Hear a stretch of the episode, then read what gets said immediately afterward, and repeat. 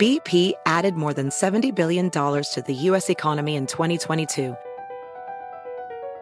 Investments like acquiring America's largest biogas producer, Archaea Energy, and starting up new infrastructure in the Gulf of Mexico. It's and, not or. See what doing both means for energy nationwide at bp.com slash investing in America. You might be right. It's simple, but something you almost never hear in politics today, with each side more concerned about scoring political points than solving problems. I'm Bill Haslam, a Republican. And I'm Phil Bredesen, a Democrat. We're former Tennessee governors, and we invite you to listen to our podcast, You Might Be Right. Join us and guests like Al Gore, Paul Ryan, Judy Woodruff, as we take on important issues facing our country. Listen and subscribe to You Might Be Right, a new podcast from the Baker School at the University of Tennessee. Soy Erika Reina.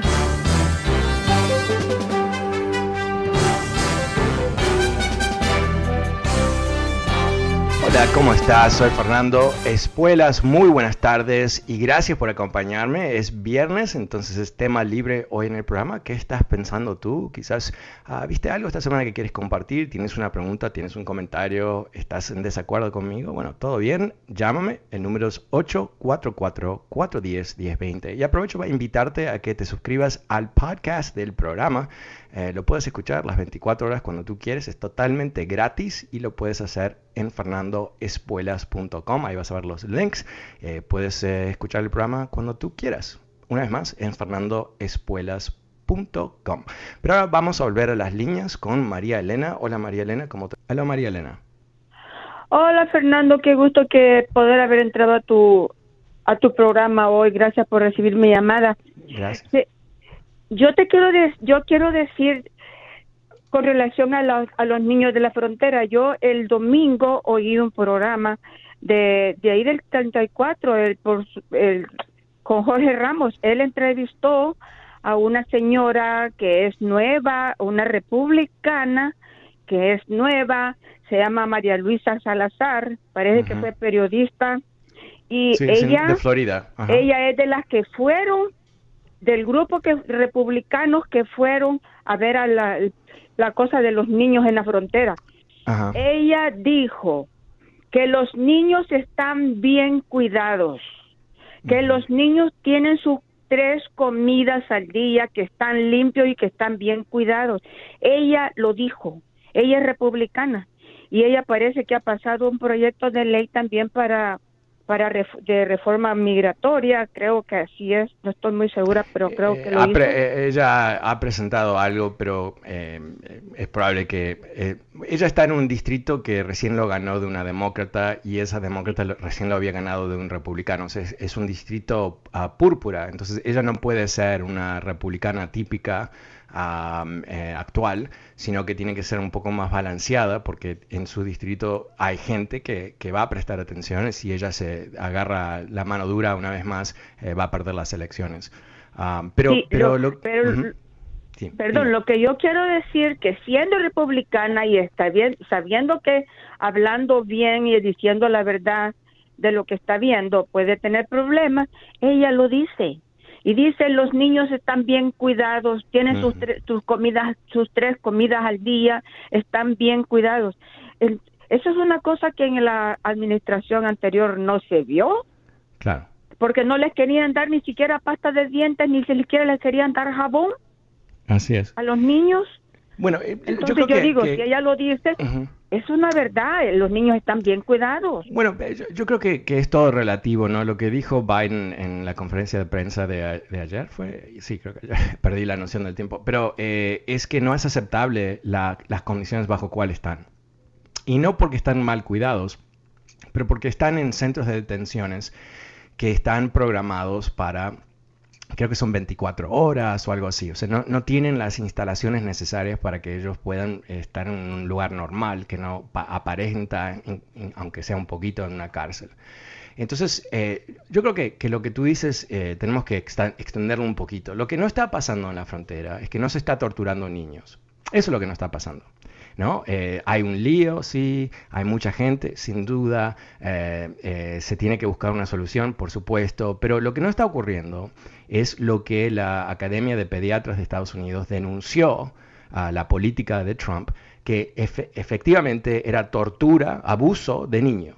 Eso es lo que ellos dijeron como médicos, porque quitarle a la mamá, a un nenito, una nenita, es un ataque psicológico tan grave a un niño que dicen estos doctores, ellos van a estar marcados el resto de su vida. Y, recordemos por qué se hizo. No se hizo por ser ineptos, no se hizo por, por malentendido, no se hizo por una confusión burocrática.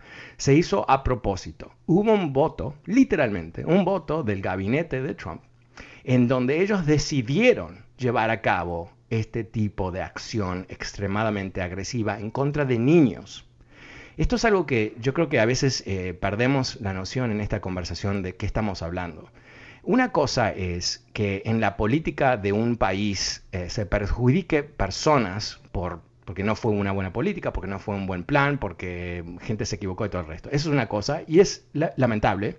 Y obviamente eh, la gente tiene que ser ah, responsable por las acciones que ha tomado. Otra cosa es que como política de Estado se decida efectuar una tortura masiva de miles de niños. Eso realmente, yo creo que, este país, la vasta mayoría de este país, totalmente no entiende eso. Lo entiende así en pedacitos, conceptualmente, pero no entiende la brutalidad de lo que se llevó a cabo. No entiende que las raíces de ese tipo de táctica son muy oscuras, son muy oscuras y vienen de regímenes que bajo ninguna circunstancia Estados Unidos debe emular y además regímenes que Estados Unidos eh, perdió vidas luchando para eh, lograr que esos sistemas malévolos eh, no triunfaran. Entonces, eso es lo que, lo que tenemos aquí. Y aunque lo que tú dices es correcto, yo he escuchado eso de, periodistas así independientes que, que dicen que es un lío, pero no, que los niños no están torturados. La congresista Norma Torres de Los Ángeles dijo algo semejante. así que eh, tu punto es, muy válido, pero yo creo que es inclusive más amplio que eso. Gracias, María Elena. El número es 844-410-1020. Soy Fernando Espuelas. vamos a ir con Sergio. Hola, Sergio, ¿cómo te va? Buenas tardes. Muy buenas tardes, don Fernando. En primer lugar, gracias por aceptar mi llamada.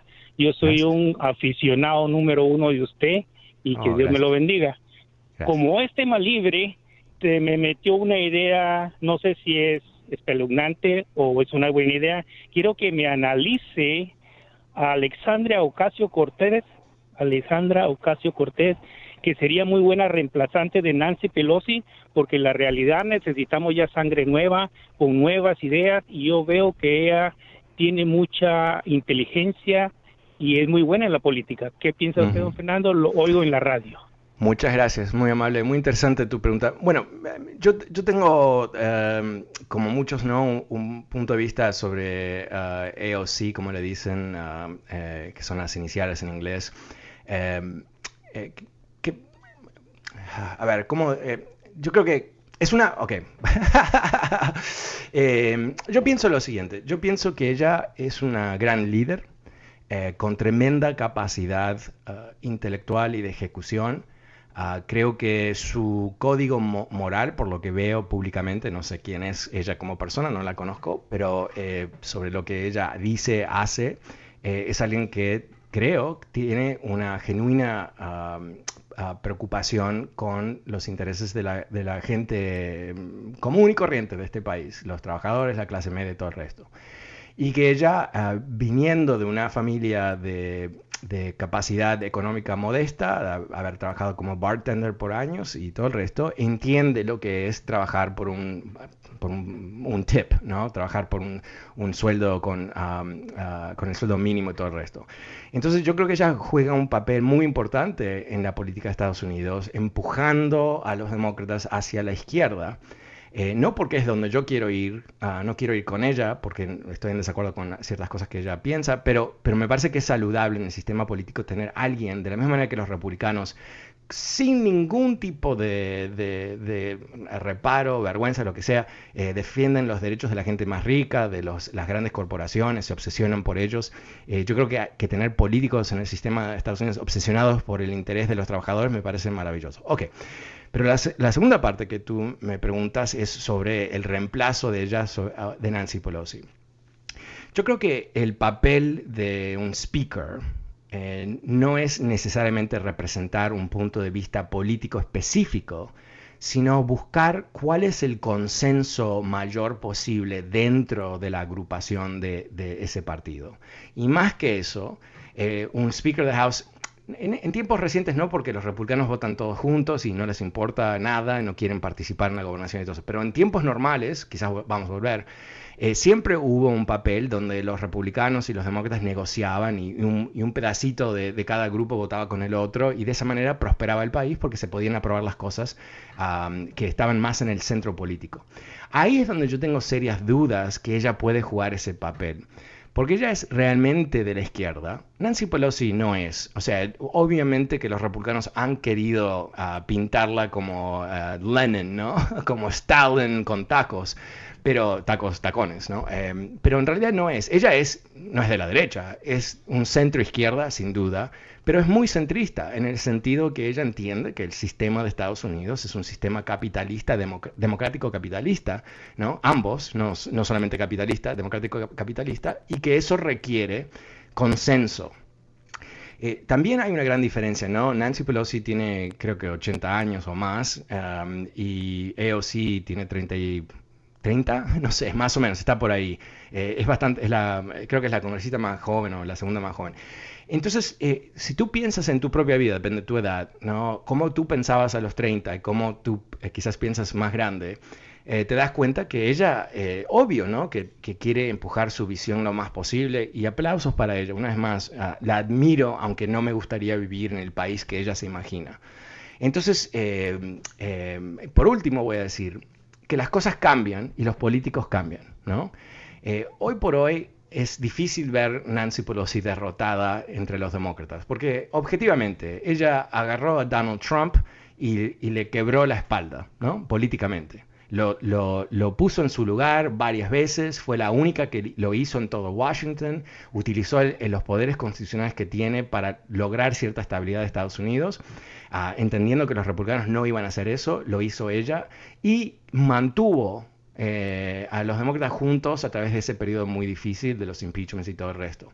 Entonces, eh, pero ella ya ha dicho que no sabe cuántas más elecciones ella quiere participar. Ah, eh, me imagino que ella quiere ganar las próximas elecciones y, y, posiblemente retirarse.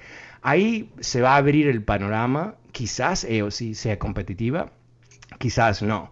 Ah, pero yo creo que definitivamente ella es ah, alguien que, podemos entender como, honestamente, alguien bastante inteligente y capaz.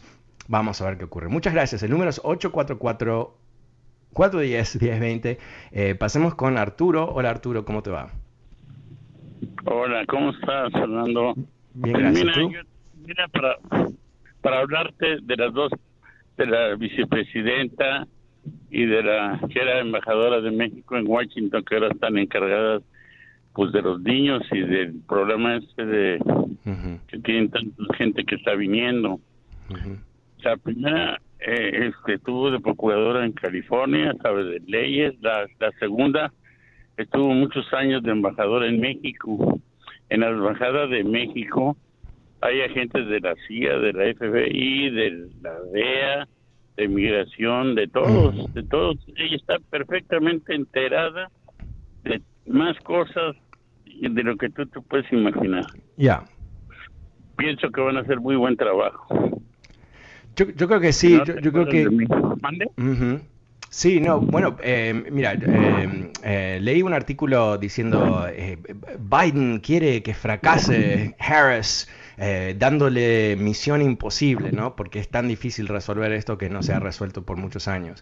Pero yo lo veo como tú, yo lo veo que, Biden le está dando a ella la oportunidad de destacarse, de, lidiar con uno de los temas más complicados en la política de Estados Unidos y, ojalá tener éxito, ¿no? Ojalá que eso se logre. logre, mejor dicho, eh, un, beneficio para el país. El equipo de Biden, esto no lo digo a nivel político, obviamente tú sabes que lo apoyé y, pienso que, está haciendo un muy buen trabajo, pero más allá del aspecto político y ciertamente más allá de cualquier aspecto emocional, está bastante claro que él eligió personas de primer nivel, ¿no? Primer nivel de preparación, experiencia, nivel eh, educación, capacidad intelectual, capacidad de gestión. Eh, esa es la gran diferencia entre republicanos y demócratas, porque los demócratas creen que el gobierno es una herramienta esencial para mejorar la sociedad eh, ellos generan, ah, entrenan, generan eh, eh, líderes que piensan que hay que hacer un buen trabajo. Los republicanos están atrapados en una dinámica totalmente diferente, ¿no? Ellos piensan que el gobierno es malévolo, terrible, que es demasiado grande, que es muy caro, a, menos que ellos están en la presidencia, en cuyo caso gastan más dinero para rescatar a los ricos todo el día, pero en fin. Entonces, ellos empiezan el día pensando que el gobierno no sirve entonces no tienen buena gente, honestamente, no tienen buena gente. Eh, no digo que todos son inútiles o bobos, nada por el estilo, ¿no? Pero no tienen gente que piensa que se pueden hacer las cosas bien en el gobierno. Siempre están listos con la excusa de la burocracia, esto y la burocracia otro. Que, una de las cosas más terribles que hizo Trump, que, casi no se notó porque la lista de cosas terribles era tan amplia, ¿no? Que no prestamos atención. Una de las cosas que quiso hacer era politizar la burocracia. La burocracia son eh, eh, personas que trabajan para el gobierno, están reguladas bajo ley, a propósito, están separadas de la política, no pueden hacer política y no pueden ser atacados por razones políticas. ¿Qué quería hacer Trump? Quería que, poder echar gente que no, no estaba apoyándolo a él, que no eran de su bando. Algo que va directamente en contra de todo, todo, todo, todo el proceso que se estableció décadas atrás para asegurar que el gobierno sea lo más eficiente y capaz posible. Y esos son los momentos cuando uno te das cuenta, ¿no? Que eh, cuando eh, alguien quiere destruir una maquinaria como el gobierno federal para que se convierta en una herramienta más de, la visión del líder, eso es como el comunismo, eso es como el fascismo, ¿no? Donde eh, todo el gobierno es una extensión del gran líder y todo eso. Eso es lo que ocurre en Rusia, ¿no? No hay burócratas que son profesionales que no están conectados a la política, no. Todos que están ahí, que tienen un trabajo del gobierno, trabajan para Putin. ¿no? En Estados Unidos no trabajan para el presidente, trabajan para el gobierno de Estados Unidos. Entonces, eh, cuando lo empezamos a ver desde esa óptica, nos damos cuenta que aquí hubo eh, un gran upgrade ah, en la política de Estados Unidos con estos líderes. Una vez más, yo no tengo pretensiones de que no se van a equivocar, no van a ser macanas, que no se van a, a eh, cometer graves errores. Siempre ocurre, porque cuando hay humanos, siempre hay errores pero me da una, un nivel de confianza que no, he tenido en los últimos cuatro años. Gracias, Arturo. Pasemos con Juanito. Hola, Juanito, buenas tardes. Buenas tardes. Ah. ¿Aló? Sí, hola. Eh, adelante. Sí, oh, bueno, he, estado, estado, escuchando acerca de, la problemática que tenemos en la frontera con los niños. Eh, este creo que, que, este problema pues va creciendo más debido a la política que, que tenemos acá en Estados Unidos. Y este, mira, ¿a cuánto cuesta? ¿Cómo, cómo qué? Aló, sí, ¿cuánto cuesta? a ver, eh, no, no, no, pases, eh, llegaste a una conclusión y te voy a pedir a ver que me expliques qué política de Estados Unidos está generando eso. Unidos es que si, si, si un padre manda, bueno, yo conozco uno que... No, no, no, espera, espera un segundito, espera un segundito. Yo, tú dijiste algo, ¿no? Eh, tú llegaste, quiero explicarte por qué te estoy haciendo esta pregunta. Eh, es muy fácil llamarme y, y decir, las cosas son así, ¿ok? Cualquiera puede hacer eso es un poco más difícil que tú puedas eh, realmente validar lo que estás diciendo con evidencias. Entonces tú has dicho que la razón que hay un problema en la frontera son las políticas de Estados Unidos. Ok, ¿qué política, a cuál te refieres? Bueno, una, en primer lugar, este, a, la política que, tenemos, yo tengo, yo tengo este, dos cuñados que son, son este, coyotes no, no, ¿cuál es la política? Eh, céntrate, céntrate, sobre mi pregunta. Mi pregunta no es tan complicada, ¿no? Porque tú dijiste algo, eh, eh, al menos que tú quieras que yo concluya que en realidad simple hablas por hablar, ¿no? Que realmente no sabes lo que estás diciendo, que me parece que es el caso, pero en fin, te estoy dando la oportunidad que me digas, la política X del gobierno federal, del gobierno de Estados Unidos, es la que incentiva lo que está pasando en la frontera. Ahora, dime cuál es el X. Ok, la política es que si un niño llega y cruza, cruza este lado, ya está este lado y tiene permiso. Ok, paremos ahí. Ok, perfecto, paremos ahí un segundito. Entonces, tú, eh, lo que tú te gustaría ah, ver es que si viene un niño solo, que Estados Unidos lo tire del otro lado de la frontera solo, sin ningún tipo de atención, sin ningún tipo de, ah, enfoque sobre si el niño va a sobrevivir. ¿Eso es lo que te parece que debe ser la política de Estados Unidos? Sí, me, permite responderla. Bueno, en primer lugar, si, tú abandonas un niño acá. No, no, no, no, no, escúchame. Ay, no, por favor. Eh, yo, creo que el problema que, tenemos, eh, reconozco tu voz, es que tú realmente no piensas en, una forma ordenada. ¿no? tú te vas por las emociones y pierdes noción de lo que estamos hablando. Tú recién has dicho que Estados Unidos no debe permitir que un niño cruce la frontera. Y yo te respondí, entonces tú piensas que la política de Estados Unidos debe ser tirar al niño para el otro lado de la frontera y que se arregle, que es his problem, no el problema de Estados Unidos. Eso es lo que tú dices. Es, lo que tú dices. Entonces, yo no te voy a hacer otra pregunta más porque eh, es viernes y me cansé. no, o sea, e, es un concepto totalmente monstruoso lo que, lo que tú pretendes. Ah, obviamente es lo que hizo Trump, ¿no? Pero es monstruoso. Eh, porque dice que Estados Unidos es un país eh, de tercera que no tiene valores y no tiene leyes. Porque bajo las leyes de Estados Unidos, leyes, leyes, no lo que piensa Biden o lo que se le antoja a Juanito, no, Leyes dicen que cualquier persona se puede presentar a los puertos de, puertos de entrada de Estados Unidos y reclamar estatus de refugiado. Es la ley. Es la ley internacional, es la ley de Estados Unidos. Entonces, lo que tú dices es que Estados Unidos, cuando se enfrenta con un niño cruzando la frontera, le tiene que darlo vuelta y tirarlo al otro lado de la frontera. Entonces, eso es lo que, eso es lo que tú interpretas como un buen Estado. Un Estado maldito, ¿no? Un Estado que, bueno, obviamente que tú respaldaste a, Trump, ¿no? Un Estado que está dispuesto inclusive a quitarle un bebito de las manos a su mamá. Eso es malévolo. Eh, te voy a decir algo a nivel personal, porque tú me llamas bastante, te cambias el nombre eh, y, nunca haces un buen punto, ¿no? O me insultas o, este mamarracho de, ideas no conectadas. No me llames más. hazme el favor. No me llames más. Hasta tal punto que tú te has informado de lo que implica tus ideas. Que tú entiendas lo que estás diciendo. Porque si no, ¿sabes qué? Eres otro más ahí yéndote de boca, aburriéndome a mí y al resto del mundo. Y basta, basta. O sea, este país es mucho más inteligente que eso. Y sabes qué? Estos nenitos que están viniendo, si entran a Estados Unidos, no pasa nada. Piénsalo. Piensa la objeción de los republicanos en contra de estos niños. No hay que rescatar niños. Eso es lo que están diciendo, eso es lo que tú has dicho. No rescaten niños. ¿Esta es la gente que se merece gobernar este país? ¿No rescaten niños?